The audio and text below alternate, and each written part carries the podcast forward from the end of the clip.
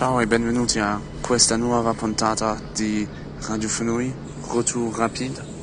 Siamo à Milano. Bonjour, bienvenue pour cette première euh, partie de l'émission nouvelle pour le novembre de Radio Fenouille et beaucoup de Milan, du métro là. C'est le retour pour moi, je vais bientôt repartir euh, à ma maison.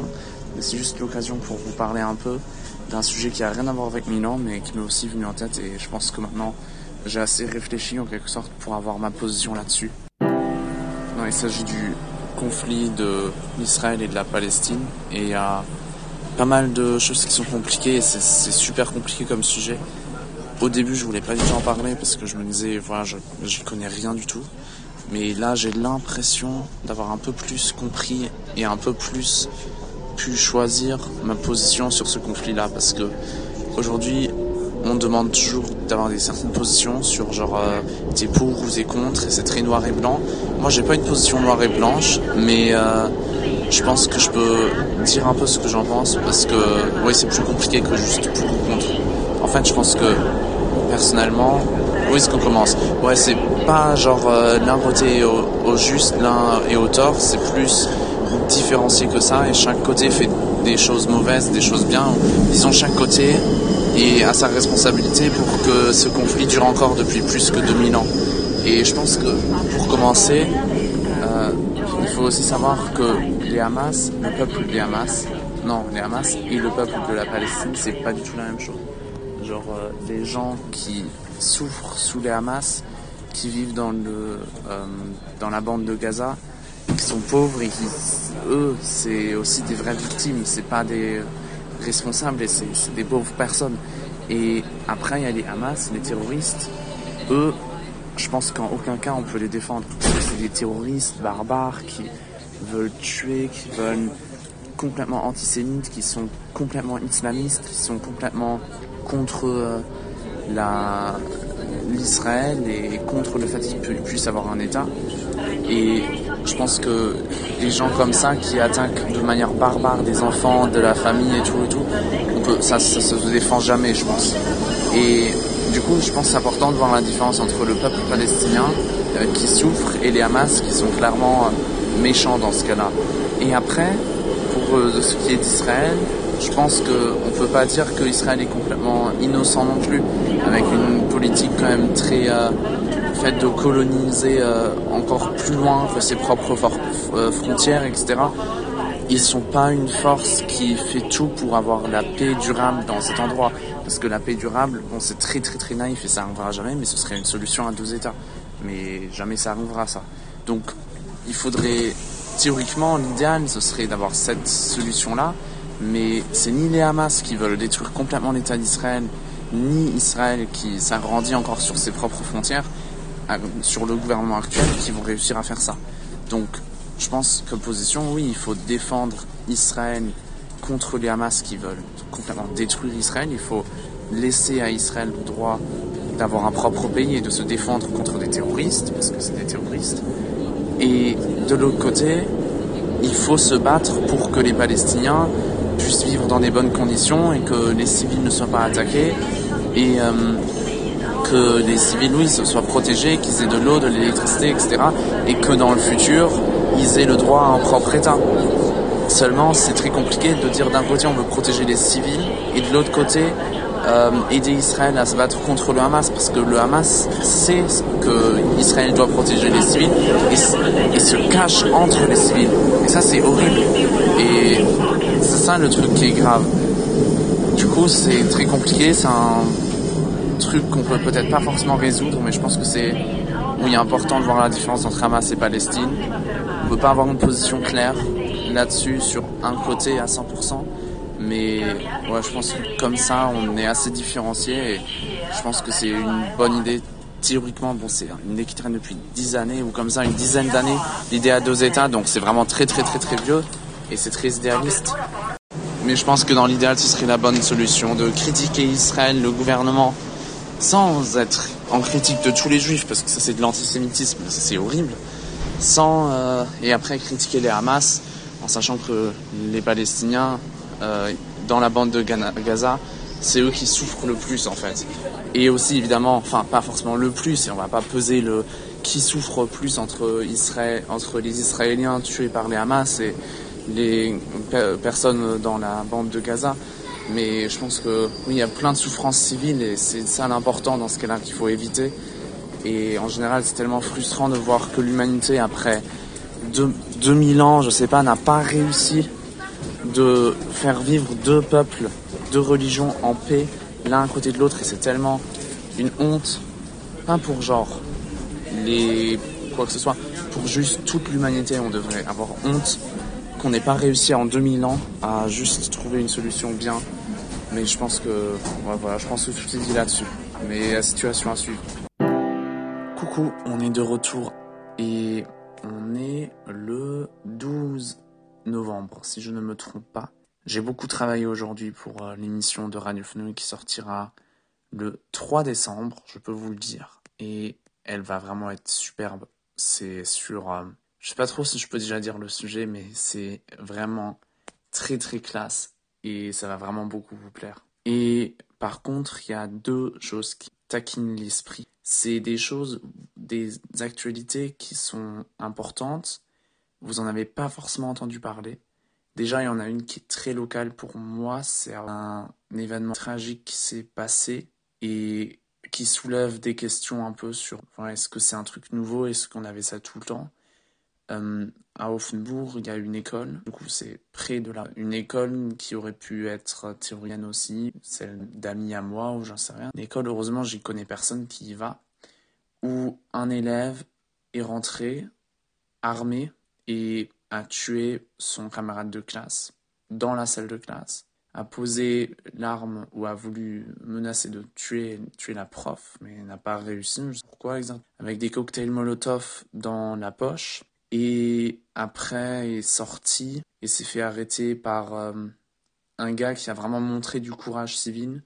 C'est un Irakien, il me semble, qui a, été là pour euh, parler de sa fille avec euh, les profs et qui était en train d'entrer à l'école quand la directrice lui a dit non, ne rentrez pas, personne n'a le droit de rentrer, il y a la police partout, etc. Et il a attendu, il a vu le gars sortir avec son arme qu'il a essayé de cacher et il a réussi à l'arrêter, à le mettre par terre et à attendre jusqu'à ce que la police vienne. Donc c'est grâce à lui que genre euh, la victime n'a pas pu tuer, blesser d'autres personnes et n'a a pu être trouvée et gardée. Et pas la victime, désolé, pas la victime, le meurtrier, quoi. C'est comme ça et c'est assez affreux, surtout que c'est très très près de chez nous. Et voilà, après il y avait la police partout. Notre école aussi, elle a, elle a parlé de ça. Euh, le directeur aussi. Donc évidemment, il faut dire toutes les condoléances à la personne qui est décédée.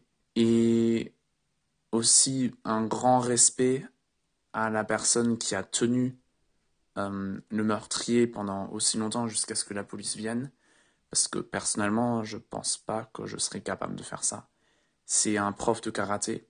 Non, c'était pas un prof, c'était quelqu'un qui connaissait, qui connaissait le karaté. Donc ça lui a aussi certainement aidé. Et franchement, c'est vraiment très très beau de voir qu'il y a des personnes qui puissent s'engager comme ça. Et ça c'est cool. Et voilà, mais après c'est tellement horrible. Et je vous ai même pas dit encore, c'est des gamins de 14 ans. C'est des gamins de 14 ans qui...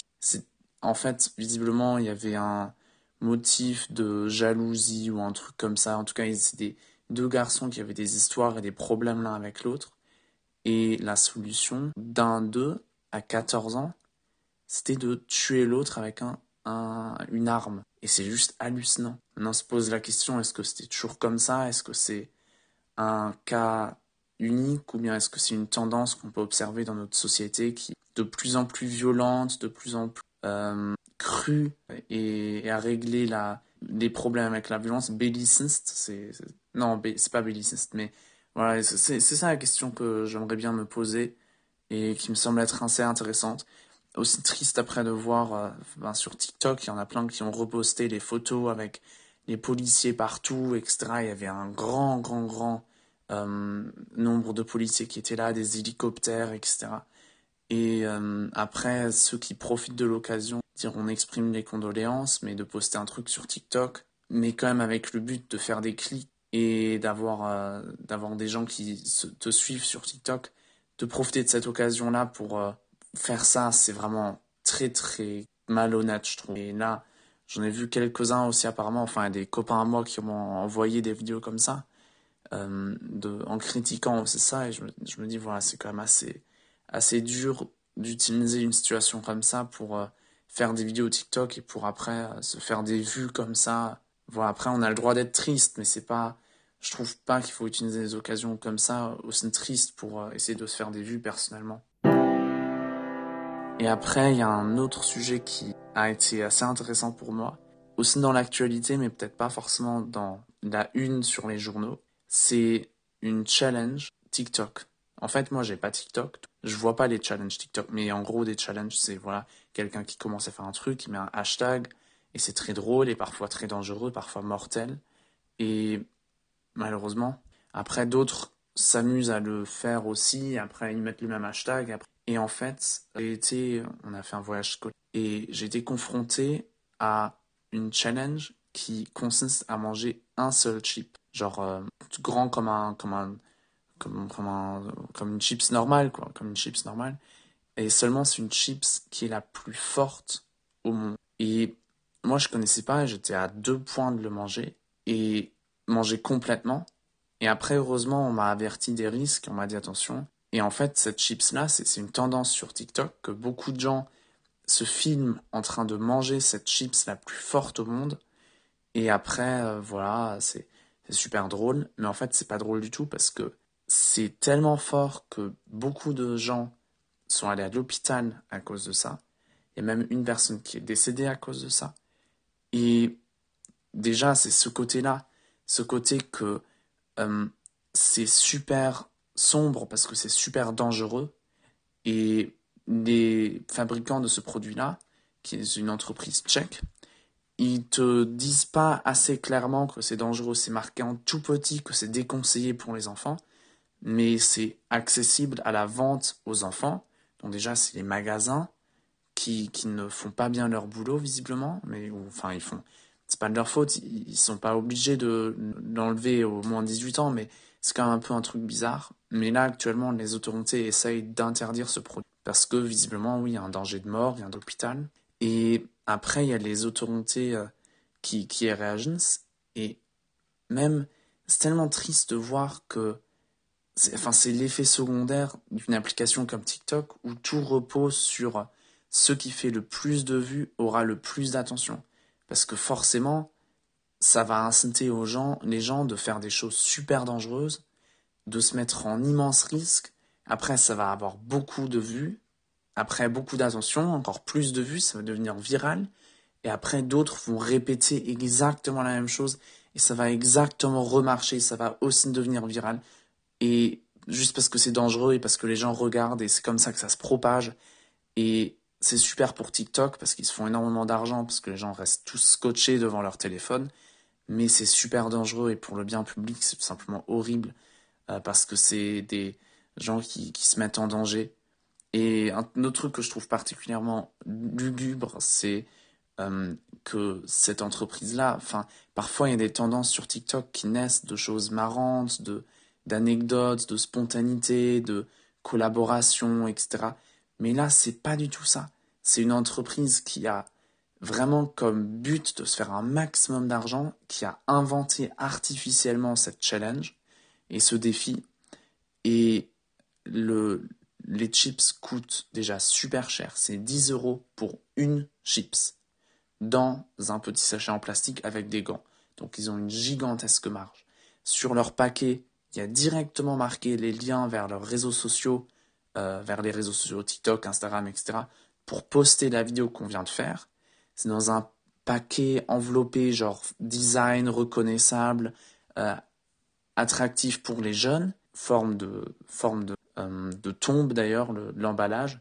Sur le petit sachet en plastique, a marqué RIP, donc repose en paix, ce qui est fait en mode genre ouais c'est trop drôle blablabla bla, mais ça me semble assez sombre si on pense qu'il y a vraiment quelqu'un qui est décédé grâce à ça ou à cause de ça. Sinon bon il marqué any last words quelques derniers mots. Est-ce que vous avez un dernier mot sur le truc c'est aussi assez sombre? Non et sinon euh, voilà vous avez un autocollant dans le paquet qui est inclus. Comme ça vous pouvez faire de la publicité gratuite en disant ouais moi j'ai fait. Et voilà, c'est tout simplement sombre parce que et le paquet, le, produit est nommé exactement comme le hashtag sur Twitter et sur, sur TikTok. Donc c'est fait vraiment exprès pour aller viral. Et c'est ça que je trouve horrible parce que c'est triste. Internet pour moi c'est ce truc d'ouverture et de spontanéité. Et c'est quelque chose de viral, c'est que c'est spontané, c'est spontané, etc. Mais là c'est très planifié. C'est une entreprise qui se remplit les poches sur le coût de la société qui est censé, avec des gens qui meurent et, d'autres qui vont à l'hôpital et nous qui sommes obligés de payer ça via les assurances. Et, euh, et, voilà, et c'est juste, juste horrible en soi. Et il y avait un autre truc que j'ai oublié, euh, que j'ai voulu dire. Non, mais c'est super fort. Après, j'en ai goûté un tout petit bout, euh, mais j'ai pas respecté la challenge originale, mais c'est aussi affreux parce que sur le paquet, ils écrivent voilà, ne mangez rien et ne buvez rien 5 minutes après avoir pris cette chips. Et l'effet dure 5 minutes et le pic il est à 3 minutes, je m'en rappelle bien. Donc c'est super dangereux et voilà, il faut penser aussi 30 secondes, je veux dire moi je suis très naïf, mais j'ai remarqué un truc et j'attends de cette entreprise qu'elle remarque la même chose parce que c'est une entreprise qui vend ce produit-là et qui le produit elle-même. J'ai remarqué un truc, c'est un truc qui circule sur TikTok. TikTok, c'est pas pour les plus de 13 ans, mais c'est très bien connu que tous les enfants ont TikTok. Et c'est des enfants qui sont facilement manipulables, qui veulent faire le truc, qui trouvent ça drôle, qui font... Et c'est des sixièmes ou des CM2 qui, euh, qui font ça. Et euh, enfin, non, pas des CM2, je sais pas, je connais pas bien les classes, mais en tout cas, les, les classes en dessous des sixièmes. C'est des gamins qui font ça. Et évidemment, tu as l'effet de concurrence, de voilà, c'est un test si tu es assez courageux, etc. Évidemment, un gamin euh, qui fait ça devant ses amis, il va avoir honte de boire ou d'arrêter, de dire non, il n'est pas capable de faire ça, il doit, doit survivre le défi, etc. Donc si en plus il y a marqué ne buvez rien pendant 5 minutes et, et ne mangez rien pendant 5 minutes, évidemment personne n'osera le faire. Et d'ailleurs c'est les gamins qui ont eu le plus de problèmes sur ce défi-là, de plus de problèmes de santé parce que leur corps est aussi moins fait pour, euh, pour digérer et pour gérer ces substances-là qui sont fortes. Du coup, c'est juste un chili très fort qui est dedans, un, un, poivron très fort. Leur corps est moins fait pour ça et ils sont pas matures pour comprendre le risque et pour peser le pour et le contre parce que ça peut être drôle de le faire. Si on prend une petite quantité uniquement et pas la chips entière comme c'est prévu, ça peut être marrant, ça peut être un moment sympa avec des amis, mais il faut être intelligent, faut poser le pour et le contre, et c'est pas un truc pour des gamins de 5 ans. D'ailleurs, la personne qui est décédée, elle, en avait 14, si je me trompe pas, et euh, voilà, les, gamins qui étaient à l'hôpital, c'est des enfants de 5 ans, euh, c'est des enfants, pas, pas de 5 ans, c'est faux, de, de 5e classe en Allemagne, et du coup ça équivaut à un an en dessous de la 6e. Et voilà, c'est évident que ces enfants-là aient des problèmes, parce qu'ils sont pas matures pour ça. Donc il faut le mettre plus 18, et faut sérieusement faire attention aux challenges sur TikTok. Parce qu'il y a vraiment des, grosses, grosses, grosses conneries. Et ça, je me rends compte maintenant. Et c'est, je ne savais pas avant. Bon, j'avais pas l'appli, donc ça me concernait moins. Mais vraiment, faites attention si vous êtes sur cette plateforme. Coucou, on a une nouveauté qui est venue il y a quelques jours et qui me semble être importante parce que c'est la politique allemande et ça marque un peu un grand pas dans l'histoire d'un certain parti en Allemagne c'est le parti Die Linke qui a été plus ou moins fort à l'époque, euh, dans le passé, et qui maintenant, euh, en 2021, a réussi de rentrer au Parlement avec, 20, avec 5%. Donc le, minimum, c'est 5%. Il me semble qu'ils avaient 4,9%. Ils ont quand même pu rentrer parce qu'il y a une règle qui dit que si on a trois candidats directs, euh, directement élus, on a le droit d'être dedans. Et eux, ils en avaient trois. Donc vraiment, c'est impossible d'être élu avec moins de voix que ça. Et le parti Die Linke, du coup, c'est le parti qui est le plus à gauche au Parlement, qui existe euh, en Allemagne, là, actuellement.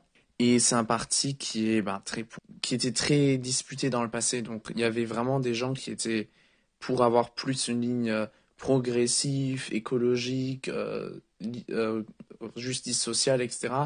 Et une autre partie qui était plus de la gauche classique dans le sens où c'était plus pour euh, les personnes qui travaillaient dur, etc., etc., et, pas pour les personnes qui sont très de gauche et qui vivent peut-être plus. Et donc en tout cas, c'était euh, un parti qui était dans le passé très dispute, avec beaucoup de disputes à l'intérieur. Et à cause d'une personne, en, gros, enfin pas uniquement, mais une personne qui était responsable, c'est Zara Wagenknecht. Et elle, elle est, c'est une des personnes de ce parti-là qui était le plus connue en dehors du parti, en Allemagne entière.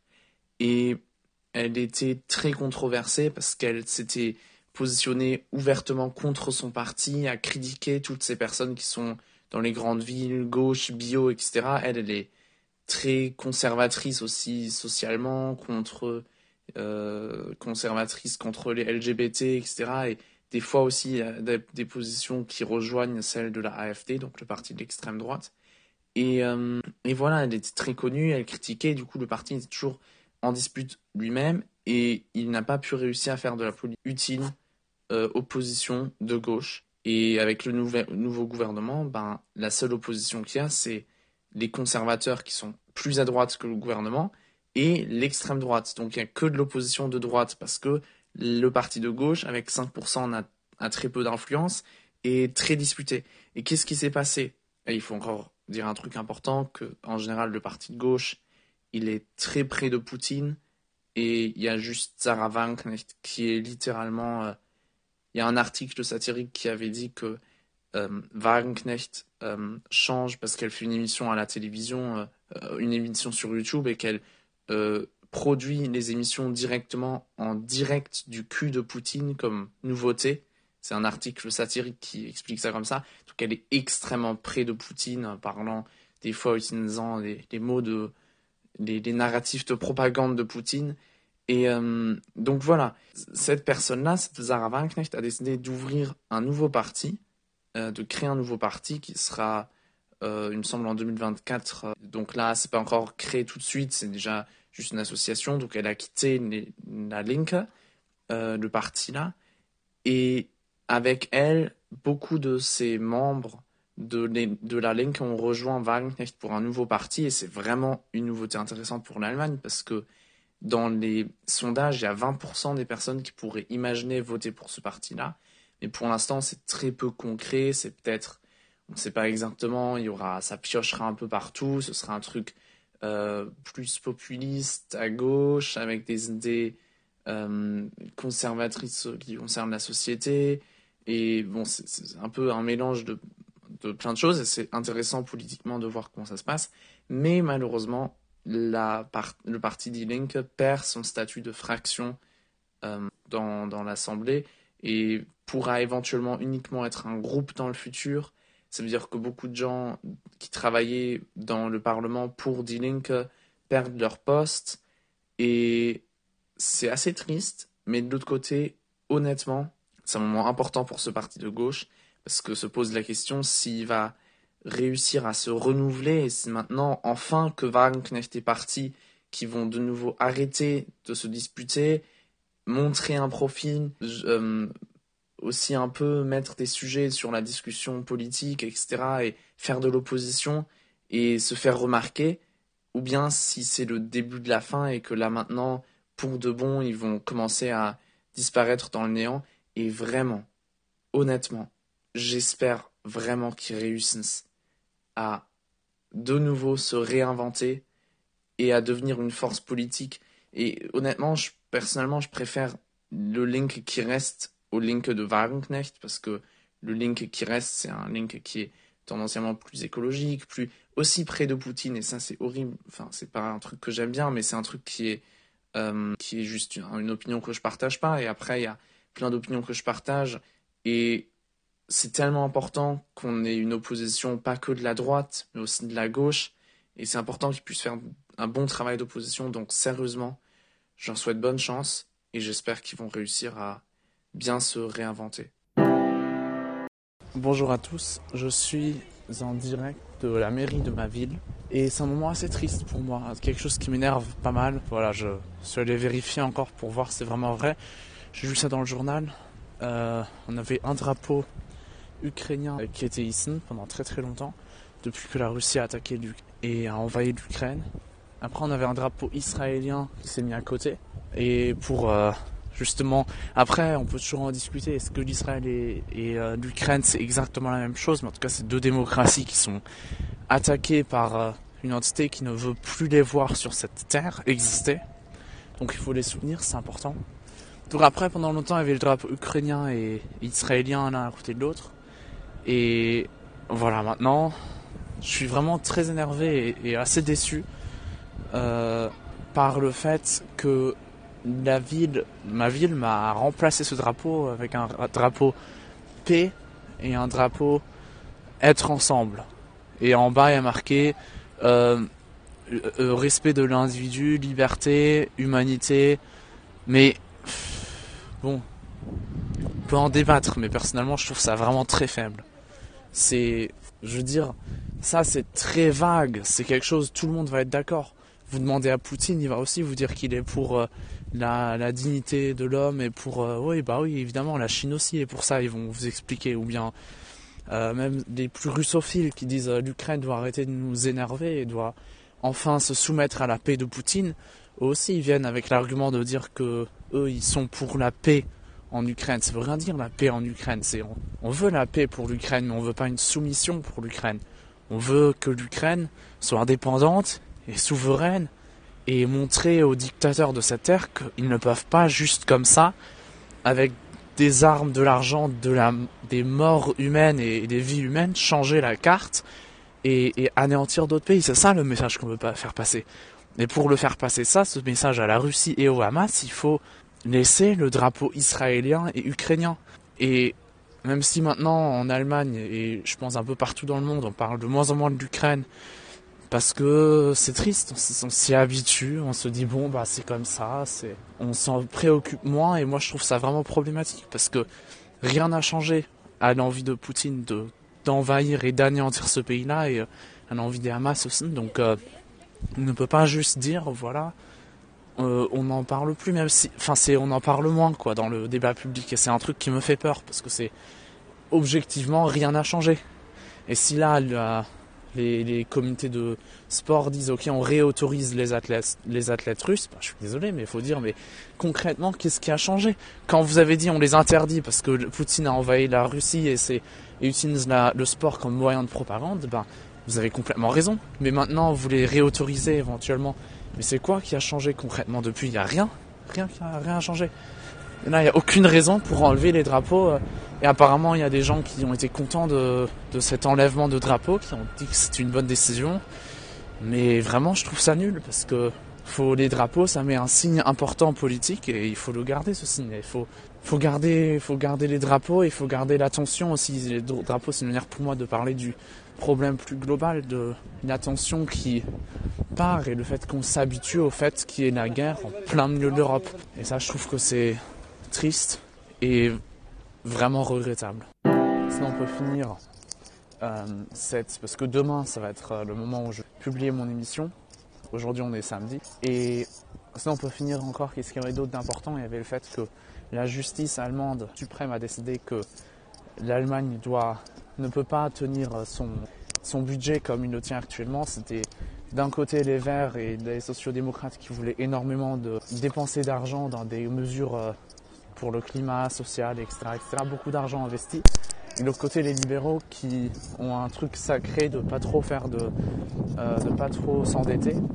Et le compromis plus ou moins c'était de, je vais pas dire détourner de l'argent, mais de placer de l'argent de manière à ce que, ok, c'est de l'argent du Covid qu'on n'a pas utilisé, on va maintenant aussi l'investir pour le climat.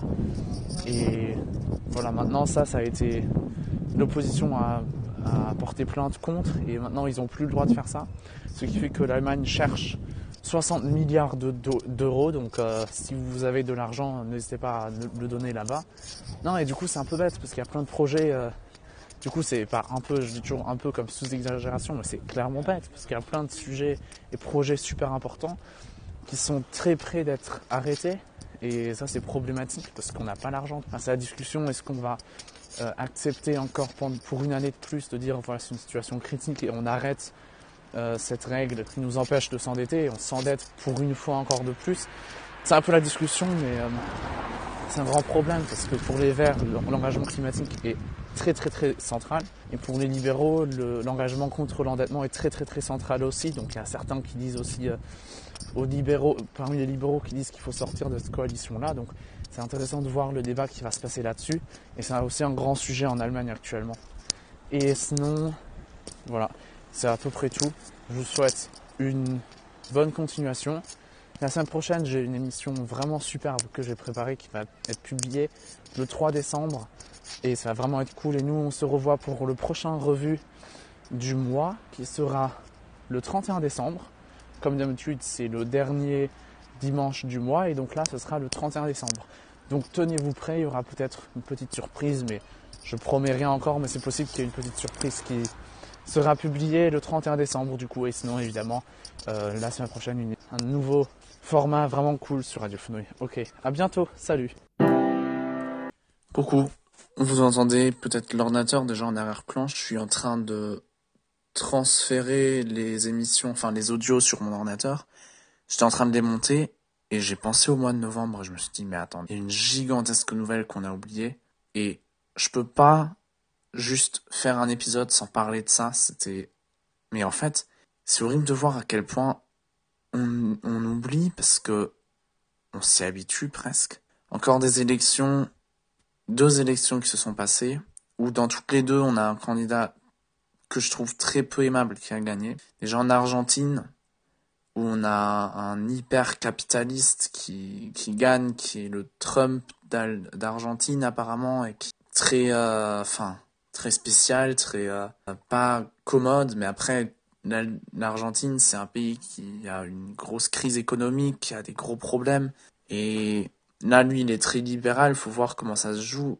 Je sais pas énormément de choses sur lui, et je peux pas non plus, je pense que la situation là-bas est assez grave quand même.